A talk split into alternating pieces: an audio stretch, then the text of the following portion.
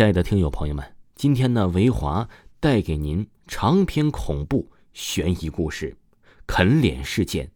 本集呢会分为多个小部分，请听友们一并收听完毕。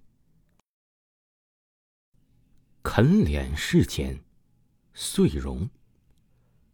虽然呢是六月天，但是夜里却仍然显得有十分寒冷。道明大学的门外路灯啊。是分外的凉薄暗淡。今天下午刚下了场暴雨，此时夜已经很深了。一名喝醉酒的男子手中还拿着酒瓶，晃晃悠悠的走向了校门的方向。校门的自动铁栅栏的门呢，也已经关了。这时他似乎意识到住校生这么晚归校，要是被校方是击打过的。于是啊，他绕过了校门旁的保安室。从旁边的围墙翻墙进入，他刚翻过那高高的围墙的铁栅栏，整个人就醉倒在地，不省人事。迷迷糊糊中啊，他似乎就感觉到了老有什么东西呃爬在他自己身上。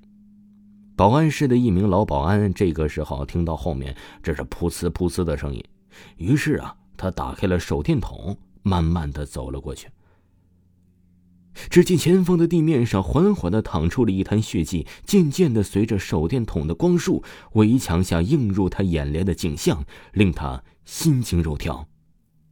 深夜在大学的女生宿舍里，赵佳和陈萌还在复习，很快呀就要期末了。赵佳甩了甩发酸的肩膀说：“最近上课呀，我什么都听不进去。”只能拼命的记笔记，有些内容听了也理解不了，总感觉呀，我记忆力有些下降了。一旁的陈萌啊，打趣的说：“我看是思春吧，想男人想的，别以为我看不出来。”赵家轻轻的捶了他一下呀，笑着讨厌的说：“讨厌，你开什么玩笑呢你？”旁边的陈萌啊，起身走到了饮水机前，接了一杯水喝了后。我真搞不懂你，为什么不回去住你们家山顶的大别墅，要跑到这里来和我们挤一个宿舍呀？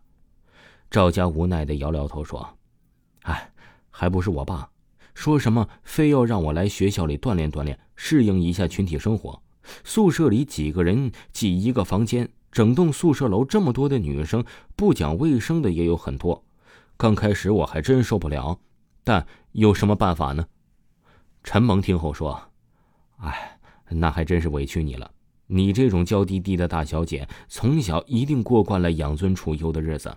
回到书桌前的陈萌又说了：“那你什么时候再带我去你们家的大别墅住一晚呢？我太怀念了。你们家的别墅好漂亮，还有游泳池。我还在想你们家后院的游泳池里游会儿泳呢。”赵家撇了撇嘴说：“等下次有机会的吧。我妈不喜欢我随便带人回家的。”让他知道，又该骂我了。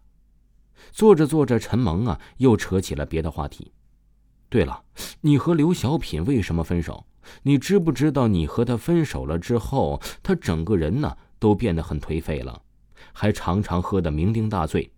我看得出来，他是很在乎你。赵家一听，不悦地说：“就他那烂萝卜，还想和我配？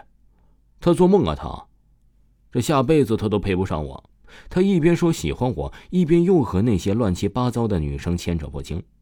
就这种男人呢，早甩了好，故作深情的给谁看呢？赵家说罢，一脸不悦的撇过头。陈萌见状啊，连忙说：“好了，哎呀，我我我不该替他惹你生气。今年你过生日的时候，我们一起去你家玩好吗？在你们家后院游泳池边开 party 庆祝如何呀？到时候再说吧。”如果我妈不反对，上次带你去我家住几天，她都能唠叨半天。”赵家对陈萌说道。第二天一早，赵家刚来到教室，就听到教室里的人呢是熙熙攘攘的在唠叨，说什么昨晚学校门口出事了，死人了。赵家以为啊是打架斗殴的，就没仔细听。这种事情在学校里常有。直到陈萌进了教室，坐到赵家旁边说。你听说了吗？这昨天晚上啊，学校死人了。赵家无趣的摊了摊手，哎，我对这种事不感兴趣。陈蒙凑近他耳边，神秘兮兮的说：“昨晚死的人呢，是刘小品，你没听说吗？”赵家一听，顿时愣住了。听说死的很离奇，很恐怖呢。学校的一个老保安，当天晚上值夜班，都吓得住进了医院。陈蒙对赵家说：“赵家听后问道：‘怎么回事啊？’陈蒙说：‘我也不清楚啊。校方把消息封锁的很严。总之，听人传说很恐怖。’赵家无所谓的耸了耸肩说：‘哎，我看他大概呀，又在外面惹到那些乱七八糟的人了。